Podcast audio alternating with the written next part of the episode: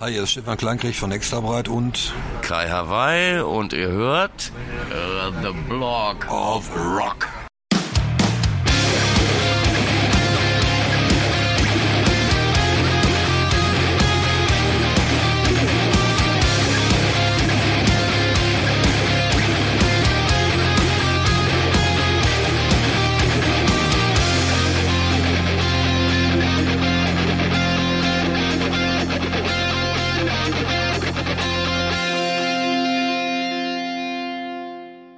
Hallo, willkommen bei The Block of Rock, deinem Hardrock und Heavy Metal Podcast Musikmagazin. Ich bin Uwe Lerch und ich nehme dich backstage mit zu den Rockstars. Natürlich quatschen wir über die Musik, die uns alle verbindet, über neue Platten, über Livepläne und was früher so war. Aber wir sprechen auch über die Menschen dahinter. Was hat sie inspiriert und motiviert und welche Rockstar-Tipps haben sie für dich da draußen? In den Show Notes, das ist die Beschreibung zu dieser Episode, über die du das hier gerade hörst, findest du einen zentralen Link für alle weiteren Informationen, der dich aber auch in meine offizielle Facebook-Gruppe führt. Ich würde mich freuen, wenn wir uns hier kennenlernen. Bist du nun am Start? Na dann komm doch mit. Schön, dass ihr euch wieder für eine Zeitreise mit meiner Rakete entschieden habt. Heute geht es erneut in den Ruhrpott, direkt back to the 80s, wo ihr mich bei einem Hagener Wirtshausgespräch mit Kai Hawaii und Stefan Kleinkrieg von Extrabreit belauschen könnt. Nachdem die letzte Episode mit den Breiten bei euch so extra gut angekommen ist und es ja noch ein bisschen dauert, bis ihr brandneues Album Auf X am 13. November erscheinen wird, dachte ich mir, wir glühen uns noch einmal vor. Dabei sprechen wir über die Geburt deutschsprachiger Rockmusik, über geklaute Symboliken und Punk-Ästhetik, über Sternstunden mit Harald Junke und Hildegard Knef, über Hans Albers, aber auch über Pete Townsend und Lemmy Kilmister. Und vor allem keine Tipps für junge Musiker. Macht euch ein Pilzken auf und lauscht. Let's go! Ja, ihr wart ja aktiv mit Rockmusik, mit deutschen Texten, als man in Düsseldorf noch Strampelhosen anhatte und äh, Berliner Ärzte noch kein Examen hatte. Wie kamt ihr eigentlich damals auf die Idee, deutsche Texte für euren an sich harten Rock zu verwenden? Also von Anfang an irgendwie schon die Idee, das war irgendwie, das war in Hagen aber überhaupt nicht angesagt. Also die meisten Bands, die es hier gab, damals zu dem Zeitpunkt war eine der bekanntesten Bands hier waren die Ramblers, also Rolling Stones Geschichte, irgendwie kann man so sagen. Ne? Ja. Und wir hatten aber von Anfang an irgendwie immer vor, in Deutsch zu machen. Das lag natürlich auch zum Teil daran, weil wir, äh, als wir die Band gemacht haben, hatten wir erst einen anderen Sänger als K, der war, der war Liedermacher und hat dann auch in Deutsch Texte. Und ich hatte auch schon vorher Texte geschrieben, auch aber alles immer in Deutsch. Das war, das, das war, warum, kann ich dir heute nicht mehr sagen. Das war einfach so, wir wollten uns da unterscheiden. Vielleicht um das äh, technische, musikalische Manko ein bisschen nach hinten zu drücken und dann ja. was anderes zu sagen. Das war schon, äh, es war uns wichtig, das in Deutsch zu machen. Also ich habe es empfunden, dass es so in der, in, in der Zeit lag. Äh, einfach, wir fanden Bands, die versuchten, äh, englische oder amerikanische Bands irgendwie zu kopieren. Äh, da gab es ja einige, auch hier in Hagen, Proberaum nebenan probte so eine Band, die waren gar nicht schlecht, aber die versuchten so zu sein wie Genesis und so. Und das fanden wir irgendwie, irgendwann war der Punkt, Fall. das ist nicht, ist nicht echt, das ist nicht authentisch und so weiter. Und wir müssen mehr, äh, hier unser Leben, hier, wir wir hier und so. Und das ging natürlich nur in Deutsch. Und äh, dann war das relativ schnell klar, ähm, dass wir da so irgendwie so ganz vorne mit lagen hat sich relativ schnell gezeigt. Doch, man hat das gemerkt. Das hat sich auch ergeben. Die Reaktion der Leute. Ja. Und natürlich gab es andere Bands, die man kannte. Man kannte natürlich Tonsteine Scherben und so lief er in, der, in der, äh, unserer Stammkneipe rauf und runter. Das war uns aber zu viel Agitprop. Ja, also da gab es natürlich tolle Songs, Feierabend und so weiter, aber das war alles sehr, sehr, weißt du, immer die reine Flagge der Revolution, da wurde da geschwenkt und so. Das war alles zu, zu agitatorisch. Und wir wollten halt irgendwie ein bisschen mehr. Ein bisschen bunter. Ein bisschen, ja, ein bisschen runterbeamen und ein bisschen mehr auf den Alltag kommen und auf die direkten Dinge und nicht Ideologie, Ideologie, Ideologie. Ja, das war die Mischung. Das Thema bunt hat man natürlich dann auch gleich beim ersten Albumcover wieder gefunden. Ihr habt ja ein sehr plakatives Cover gewählt und auch letztendlich habt ihr mit extra breit ab dem ersten Album habt ihr ja auch ein sehr klares Branding gehabt, um mal so in einer Marketingsprache oder in einer Grafiksprache zu sprechen. Wer ist damals auf die Idee gekommen, das so klar zu definieren? Weil es findet sich ja jetzt auf dem neuen Album, finden sich ja gewisse Elemente auch farblich ja schon wieder. Ja, also das ist diese, diese, diese Punk-Ästhetik, das heißt, äh, irgendwo was auszuschneiden und zusammenzukleben und äh, auch zu klauen. Äh, das, das, das, das, hat, uns, äh, hat uns fasziniert. Also gerade Jörg, äh, der dann ja unser Manager wurde und mich, wir haben sowas schon äh, äh, vorher gemacht. Wir, wir, wir, hatten einen ganzen Stapel Zeitschriften aus den 50er Jahren und haben dann irgendwie so ein Underground-Blatt zusammengeschnippelt quasi. Also die Dinge in völlig neue Zusammenhänge gestellt und neue Schlagzeilen entworfen und all so ein Mist. Und dann kam natürlich diese, diese Punk-Geschichte mit diesen ausgeschnittenen Buchstaben, immer aussahen wie ein Erpresserbrief oder so. Das ähm, äh, fanden wir gut. Und wir haben ja auch äh, diese, diese äh, Grafik, also diese Frau auf dem ersten Cover, die diese, diesen Karton hochhält, das ist aus einer alten Persil-Werbung. Das wurde einfach geklaut. Da hat auch, äh, auch sich niemand gefragt, gibt es da rechtliche Probleme, Probleme oder sowas. Nein, das war damals äh, noch nicht so. Es, nein, da haben wir gesagt, wir machen das einfach. Und äh, das hat natürlich einen riesen Spaß gemacht. Der Kopf, der ja quasi euer Symbol geworden ist, wo, wo ist der her? Ja, der ist auch geklaut. Ja, aber der haben wir abgekauft. Den ja, später. Aber äh, er tauchte, äh, es ein war Comic, ein, ne? ein, ein, ein, ein Comicstrip Comic. und ein, ein Underground Comicstrip, äh, wo wir aber nicht wussten, da war irgendwas abgedruckt, wieder in irgendeinem einer obskuren Underground-Zeitung oder in einem Fansign, irgendjemand hat das irgendwo entdeckt. Und äh, wir wussten gar nicht äh, genau, wo das herkam. Und wir dachten, Jörg und ich dachten damals, das ist ein amerikanisches Ding. Und da kann ja eigentlich nicht viel passieren, wir nehmen das einfach. Da und äh, dann äh, 1982 genau, als wir dann eben ganz oben waren auch und äh, sehr bekannt, da meldeten sich plötzlich zwei Comiczeichner aus dem Münsterländischen und sagten, hör mal, das ist von uns. da waren wir natürlich sehr peinlich berührt, äh, aber wir haben uns schnell mit denen geeinigt. Wir haben ihnen das dann abgekauft für eine erkleckliche Summe. Noch, ne? genau, die haben dann eben so. auch äh, ein äh, riesen Poster für uns gezeichnet für, die, für, das, äh, für das dritte Album.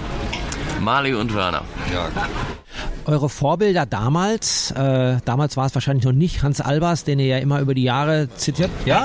der, der, war, der Hans Albers stand immer schon, das war damals schon auf Partys irgendwie, war wenn, äh, wenn, wenn, die Stimmung hoch war, dann lief immer irgendwas von Hans Albers, weil es einfach großartige Platten und, und, auch diese Art zu singen, dieses reicht man die Trompete rüber also, und so. Das hat uns das war eine Mischung aus Bewunderung und Gelächter, die, die da aufkam. Und, und dann hatte, äh, gab es diese Platte, ich weiß noch genau, wie wir beide da saßen, haben so eine Art Best-of, glaube ich, von ihm gehört. Ja. Und dann kam Fliegergruß mit die Sonne und wir haben uns eigentlich nur in die Augen gesehen und haben wirklich gewusst, in dem Moment, das müssen wir machen. Und es waren auch noch andere lustige Sachen drauf, weil bei Albers passiert ja immer alles Mögliche. Da gibt es so ein Stück irgendwie, wo irgendwann ähm, ein Trompetensolo kommt. Plötzlich kommt in der Mitte und, und dann sagt er immer von, gib mal die Trompete her, ne? Und dann bläst da einer los, was natürlich er war. Da haben wir uns kaputt gelacht. Wir fanden halt den Typen auch super ja. gut, der in der wirklich sehr schwierigen, dunklen Zeit, unangepasster Typ ja. war also, und äh, auch ein ja. Trunkenbold und trotzdem professionell. Er hat von den Nazis also nicht, wie ihr. nicht gekuscht und, und äh, er hat sich auch immer mal wieder gerieben an den. Er hatte ja eine äh, jüdische Frau, die er dann zwar äh, nach England geschafft hat, ja, um sie zu schützen. Er ist in Deutschland geblieben, weil das halt seine Welt war und seine Karriere. Ja, aber die hatten natürlich immer Kontakt und als der Krieg vorbeikam, kam sie auch zurück und hat seine Geliebte gleich aus dem Haus geschmissen am Starnberger. Wurde, wurde dann seine Managerin. Ja, und äh, also er, er ist eine absolut äh, schillernde Figur gewesen, äh, die wir immer toll fanden. Ansonsten musikalische Vorbilder, glaube ich, gerade mal bei dir, Stefan, ist äh, der gute Keith. Ja, also Stones war, war, immer, äh, gar nicht mal von Anfang an. Ich war, also als ich in der Schule alle kloppten zwischen Beatles und Stones, war ich eher Who-Fan, weil ich äh, Pete Townsend immer mega gut fand. Das entwickelte sich dann immer weiter, dann wurde ich Stones-Fan, aber fanden auch alle zu, also wir hatten immer so Schnittmengen, wo wir uns einigen konnten. Das waren Stones allemal irgendwie und auch, auch Pistols auch Ja. Motorhead, obwohl man Motorhead bei uns ja höchstens am Rande mal so, so, mal so Sachen wie Sturzfluch und so waren schon so ein bisschen irgendwie so der Versuch. Ich habe ja schon mal in einem Interview gesagt, wenn man dann sagt irgendwie, ja, das ist die Band, die sich auf Sex Pistols bezieht und dann hörst du Hurra, Hurra, die Schule Band, dann ist das schon ein bisschen anders. Aber ich kann dir nur sagen, wir waren damals, als wir das erste Album gemacht haben, waren wir, äh, das war ja nicht wie heute, wo du zu Hause auf dem Laptop oder mit irgendwelchen digitalen Geräten in deinem Proberaum schon Aufnahmen machen kannst, die plattenähnliche Qualitäten haben. Wir waren also zu unserem ersten Album äh, wirklich zum ersten Mal in einem Studio, sind fast vor Ehrfurcht erstarrt vor den Lämpchen, die da alle glühten und so und haben uns auch zum ersten Mal selber gehört. War, also wir sind reingegangen, haben live eingeschrieben und dann sagte der Ingenieur, das war okay, hört euch das mal an. Und dann, ah, wir sind die Größten. Und äh, das war immer ein, also für uns war das immer eine Riesenfaszination. Ja, also ich, Und Vorbilder spielten immer auch eine Rolle, aber es war nicht so, dass wir irgendwie versucht haben, so wie, so wie der oder der zu klingen. Wir hatten schon unseren eigenen Sound. ja, wir, genau, aber wir haben, wir haben halt irgendwas aufgegriffen und haben, haben irgendwas unser eigenes draus gemacht. Selbst- wenn wir versucht hätten, irgendwas zu kopieren, wäre es immer was ganz eigenes geworden. Aber wenn du unsere ganzen Coverversionen anhörst, ob das äh, das Ding mit Hilde ist oder, oder die Hans Albers Sachen, äh, ähm, da gibt es viele Leute, die kannten gar nicht die Version von Flieger von Hans Albers. Irgendwie, für die ist das ein Song von uns und auch das Hilde-Ding ist ein Song von uns für die. Weil ich habe mal den, den Komponisten kennengelernt, der auch das äh, wirklich beeindruckend fand, irgendwie gesagt hat, ja mein Gott, ich habe da so viele Akkorde verwandt, irgendwie, du hast das ja auf drei Dinger runtergeschrubbt, irgendwie, also wir haben es so gemacht, wie wir es konnten halt. ne? Ihr habt ja gerne, das ist gerade Hilde angesprochen, ihr habt ja gerne mit äh, ja, deutschen außergewöhnlichen, nennen wir es mal Diven, zusammengearbeitet, ob das jetzt mit Hildegard Knef war, mit Marianne Rosenberg, natürlich auch Harald Junke, äh, alle sehr unterschiedliche Charaktere. Ähm, gab es denn da noch weitere Ideen, wer denn da vielleicht hätte sich einreihen können? Ich habe mir jetzt so im, im Vorbereitung für dieses Interview gedacht, der Kinski wäre doch geil gewesen. Der war ja, glaube ich, in dem Zeitpunkt, wo wir irgendwie dazu, äh, der war nicht so auf unserer Agenda. Wir hatten eigentlich bei dem Album, wo, wo wir das Ding mit ähm, Harald gemacht haben, hatte ich die Idee, ich hatte irgendwie so ein ganz komisches Intro zu dem äh, Album geschrieben. Du stehst am Abgrund und bist verzweifelt, weißt einfach nicht mehr ein und aus. Doch hier ist Hoffnung in diesen Liedern, darum hör doch extra weit und halte aus. Und dann haben wir aber gedacht, das ist unheimlich doof, wenn wir das selber singen. Wir müssen jemanden haben, der da überhaupt nicht mit in Verbindung gebracht wird. Und dann kam dann auf die Idee, das müsste eigentlich Ivan Rebrov machen. Und dann haben wir über, über unsere äh, gut bekannte Band irgendwie äh, Rausch, irgendwie, äh, der ehemalige Bassist von denen, der war Manager von Ivan Rebrov. Den haben wir dann angedrahtet. Und dann hat aber Ivan Rebrov, der mittlerweile mitgekriegt hatte, dass wir mit Hilde einen riesen Hit hatten davor. Ja, nee, aber nur so ein Intro singen will ich nicht. Ich will dann schon ein ganzes Lied machen. Irgendwie. Das wollten wir aber nicht. Und dann waren wir aber auf diesem Ding, wir brauchen jetzt einen Duettpartner. Und dann kam Kai auf die Idee, ja, das war einfach den Junke fragen. Das ist eigentlich in, in, in dem Terminus der Einzige, der, der jetzt wirklich da ist. Und dann haben wir gesagt, ah, jetzt schon wieder eine Coverversion. Wir wollen ein eigenes Lied machen. Und haben ihm das dann geschickt und er fand das auch super. Und dann hat er irgendwie eine, unserer Highlights, wo er im Heute-Magazin, wo er interviewt wurde, nachdem er seine heftige Saufphase hinter sich hatte und dann diesen Riesenerfolg mit Hauptmann von Köpling hatte, hat er dann irgendwie im Heute-Magazin den Text aus der Tasche gemacht. Die einen lecken Herrscher, die anderen. Und hat das vorgelesen. Ich saß da vor dem Fernsehen am Bibern irgendwie.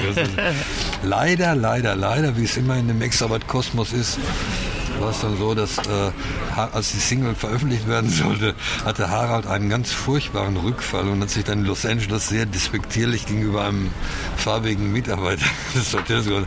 Und dann war irgendwie äh, diese Ja, Riesenchance war das verpuffte nicht so richtig. Das klappte dann nicht mehr so. Aber es war eine großartige Zeit Ja. mit ihm zusammen, als wir mit ihm aufgenommen haben.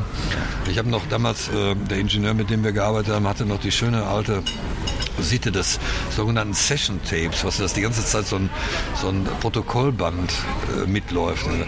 Und da gibt's dann noch so, so ein Ding, wo dann Harald das zum zweiten Mal gesungen hat und, und man hinterher meint, ja, viel besser kriegt er das jetzt nicht mehr von mir. Das war's für mich. Äh, das, ist, das ist es jetzt. Und dann haben wir eine große Silvestershow gemacht mit ihm. Das war seine Harald Junke Silvestershow. Alles dabei, was Rang und Namen hatte. Shirley Bassey war da. Äh, Jules Udo Jürgens. äh. Äh, Und wir. Keine Ahnung, Jules Beppico und so. Und ich werde nie vergessen, wie er ähm, da irgendwie in das Hotel kam. Das war auch in der Schweiz, glaube ich. irgendwo, Nee, ja. in Amsterdam. Amsterdam war das. Oder, ach ja, richtig, bei dem Molder in Ja. Amsterdam. In das Hotel kam ohne jede Begleitung, weißt du, so ganz traurig, melancholisch, zog er so seinen Koffer hinter sich her, war gerade trocken. Und dann traf er auf die Jungs, ich war wohl gerade nicht dabei, er hatte so eine trockene Phase, aber man merkte dem ständig an, dass er nichts anderes dachte Sauf- ja, als ans ja. Trinken. Und dann sagt er, wo ist Kai, wo ist Kai, ist das Saufen? ja, also, ja, ja, er war halt so ein Fall. Ja, wir haben, also, wir haben uns ja nicht jetzt irgendwie tagelang miteinander beschäftigt, aber wir haben ein Video mit ihm gedreht. Dann waren wir in so einem Theater. Und dann hat er mir dann erzählt, hat, äh, haben wir in der Pause da gesessen und meinte dann, ja, hier habe ich ja auch irgendwie äh, mal in den 50er Jahren habe ich ja mal mit, äh, mit Kin- Kinski hier ein Theaterstück gemacht. Und dann sag ich, wie war der denn so? Und dann, ja, der war ja ganz furchtbar. Ja, einen Morgen kam er rein, war unheimlich freundlich. Am nächsten Morgen hat einer gesagt, guten Morgen. Und dann hat er gleich die gesamte Bühnendekoration zusammengetreten und schafft mir den Kretin aus den Augen. Und Ich habe den Kritik und, und, dann- und ich sage, als der gestorben ist, der hat bestimmt geraucht. Das war, das war mit ihm eine ganz große Zeit. Und wir sind auch, das ist also wirklich so ein Ding, wo wir wirklich stolz drauf sind, mit, mit Harald was gemacht haben. Auch eine eigene Nummer, die, die er selber gut fand und so. Ja, die war uns auf dem, auf dem Leib geschrieben. War ja auch dafür geschrieben extra. Also ist auf jeden Fall ein Ereignis in der über 40-jährigen Bandgeschichte von Extra Byte, was einen Stammplatz hat. Ja. Weil ihr habt ja, sag ich mal, in dieser Zeit einiges erlebt. Sag ich mal, das war ja doch ein bisschen eine wilde Achterbahnfahrt für euch Ja. hin und her. Ja, jetzt äh, hoffe ich, dass es wieder eine Phase ist, ähm, wo es ja nach oben geht und hoffentlich auch lange erstmal wieder oben bleibt. Ja, und Ja, Ein, ein langer, ruhiger Fluss. Genau, genau, langsam, langsam. Mit einem grandiosen, samtweichen Happy End. genau. Der sich Ohne dann, Looping. Genau, Ohne der Looping. sich dann in eine blaue Lagune ergießt. So richtig.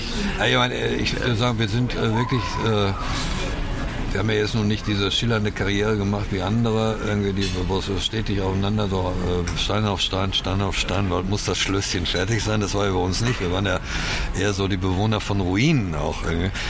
Aber es hat uns immer Spaß gemacht und wir haben unser Bestes gegeben. Und auch in den Sachen, die, wo auch Fans sagen, ja, das äh, gefällt mir nicht so, das haben wir aber mit voller Inbrunst immer gemacht. Und äh, wir, haben, ha- äh, wir waren, äh, also kann ich wirklich für alle sagen, irgendwie, wir haben immer das gemacht, was uns einfiel. Wir haben es nicht verstellt. Ja, that's it. Für was seid ihr heute dankbar? Gibt es spezielle Sachen, wo ihr sagt, heute, da sind wir dankbar für, dass wir das miterlebt haben? Harald ist sicherlich jetzt mal ein so ein Ah, Beispiel Hilde, gewesen. Hilde natürlich auch. Also Hilde, Hilde Aber auch allgemein für die ganze Zeit. Ich bin Ja. dankbar, dass man das überhaupt machen konnte, dass man die Kraft dazu hatte, auch die, die, die, die Niederlagen zu ertragen und die, Ja. und die äh, Höhenflüge zu äh, genießen. Und das war, meine, Musik machen, so wie wir das von Anfang an verstanden haben, das ist immer noch da drin. Wir sind immer noch äh, Musikfans, die auch Musik machen. Ich glaube, keiner von uns wird sich jetzt irgendwie reinen Herzens so sagen, ich bin Mucker oder ich bin Musiker. Wir sind Musikfans, die äh, eine Band gemacht haben und haben dadurch unser eigenes Ding gefunden und uns selber aus und das, und das gemacht, was wir gerne hören wollen. Ist das auch quasi euer Erfolgsgeheimnis? Äh, was man keinem empfehlen. das ist das, das Geheimnis meines Erfolges. ja, das, das wird dann, so heißt das nächste Album. Das Geheimnis unseres Erfolges ist einfach der, dass man, äh, jetzt wiederhole ich mal einen großen Philosophen, von dem du gerade ein T-Shirt an hast. Wir hatten einen Traum, warum hätten wir den aufgeben sollen, solange wie er noch funktioniert? Früher, äh, unser eisernes Credo war in der Band immer, solange wie einer mehr kommt als die Band an, an Zuschauer, äh, also an, an Mitgliedern ist, wird gespielt. Und das haben wir manchmal sehr schmerzlich durchgezogen, aber vor manchmal auch mit, mit ja. einem unbändigen, stolzen Trotz. Habt ihr denn für, für junge Bands, ähm, die es ja auch immer noch mal gibt, Nein, keine Ratschläge. keine Tipps in Krisenzeiten jetzt, wie man sich da irgendwie noch mal motivieren kann? Ey, mach mal, probier's. aber, die Zeiten haben sich aber geändert. mach es dir nichts ganz vor. andere Musik Probleme. ist, Musik Das ist eine ganz, ganz komische Frage. Wir haben noch da gesessen und haben irgendwie unsere Gelder zusammengezählt, um Lautsprecher für das PE-System zu kaufen. Also das haben die alles heute nicht mehr. Das gab ganz andere, Waren andere Zeiten. andere Zeiten. Deswegen kann, können wir gar nichts dazu sagen. Der Einzige, was, was ist irgendwie, dass man, wenn man an sich glaubt oder, oder meint, das, was man macht, ist gut, dann nicht aufgeben und, und, und, und nicht äh, äh, immer auf alle Ratschläge reinfahren, du musst das so machen, dann passiert das und das. Es gibt äh, jemand, der das sagt, das stimmt nie, weil der das wüsste, der wäre ja Milliardär, der würde morgens sagen, ich mache so 11.30 Uhr mein Büro aus bis 12 Uhr und dann gebe ich dir einen Tipp und du zahlst mal eine Million und dann bist du ein Popstar. Das gibt es nicht. Ja, der, wir haben das immer so gesagt, wir haben eine super Nummer gemacht, alle finden die geil, aber der gemeine Dieter auf der Straße entscheidet letztendlich, ob das äh, äh und, und, das Publikum entscheidet, ob du weitermachen Niemand darfst. weiß es. Niemand äh. Kosmische Dinge, die müssen zusammenkommen. Äh, es ist, es, man kann nicht mit Plan äh, einfach sowas am Reißbrett machen. Da behaupte ich mal, ja gut, vielleicht mal eine Boyband oder so, aber ganz bestimmt nicht irgendwie aber, wie ein aber man sieht ja auch nur die, die wo es funktioniert ja. hat. Die 100.000, wo es nicht funktioniert, ja, eben. Ja das meine ich ja. Also man braucht Fortune. Man braucht einfach auch und Zigaretten. Ja, Geduld und Zigaretten, wie Helmut Schmidt sagte. Letzte Frage natürlich. Wie sehen eure Pläne für 2021 aus? Ja, wenn wir das wüssten. Also wir würden halt gerne wieder live spielen, ja. aber es lohnt sich nicht darüber jetzt zu reden, weil das so ungewiss ist alles, unter welchen Bedingungen irgendwann was wieder möglich sein wird. Wir werden jetzt versuchen, unser, unser Album so gut es geht an den Mann zu bringen. Wir basteln an, an, an, an kleinen Events, wo wir uns mit den Fans treffen, wo wir für eine Listening Party machen, wo wir mit ihnen quatschen, wo wir ihnen Bier ausgeben oder sowas. Und Vielleicht wird es auch das eine oder andere Live-Konzert geben unter diesen eingeschränkten Bedingungen. Das widerstrebt uns natürlich auch, weil das ist im Moment ein richtiges Rockkonzert zu machen, ist ja eigentlich unmöglich, weil dazu gehört, dass die Leute einfach sich auch gehen lassen können in jeder Form. Äh, aber äh, wir versuchen das Beste daraus zu machen und, und, und über das Jahr hinaus denken wir im Moment nicht, oder? Können wir ja. Nee, wir können das überhaupt nicht. Wenn, der, wenn man so, das so sieht, dass wahrscheinlich, aller Wahrscheinlichkeit, wie hieß das, wo ist der Virus aufgetaucht? In Wunang, wahrscheinlich irgendwie so Hing Chong Fui irgendwie ein Reagenzglas hat fahren lassen und gesagt, Dr. Fuhrmann Schuh, mir ist da gerade was hingefallen. Halt bloß die Klappe. und dann auf einmal ist die ganze Welt kaputt und unsere Welt geht unter. Das macht mich schon ein wenig wenig ärgerlich. Aber es ist, es ist nur wie es ist und dann müssen wir klarkommen. Ja. Und äh, wir hoffen, dass das, äh, das äh, wahrscheinlich ist die einzige Vielleicht Hoffnung und Impfstoff. Ja doch Wladimir Putin, wer ja. hätte das gedacht mit so einem Impfstoff.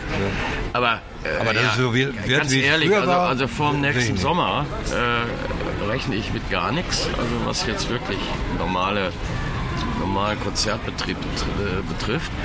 Und man kann nur beten, äh, dass es dann einigermaßen weitergeht. Und, und, äh, aber ich glaube, vielen Leuten ist gar nicht bewusst, was das bedeutet im Moment, dass wirklich der, dass man fürchten muss, dass der Untergang einer ganzen Kultur ist, nämlich der Clubkultur. Wie lange sollen die das denn auch durchhalten? Die großen Festivals. Ja. Weil auch so wacken bist. Ja, du, es wird wahrscheinlich können. immer irgendwelche Rieseninvestoren geben, die noch große Festivals organisieren. Das kann ich mir schon vorstellen.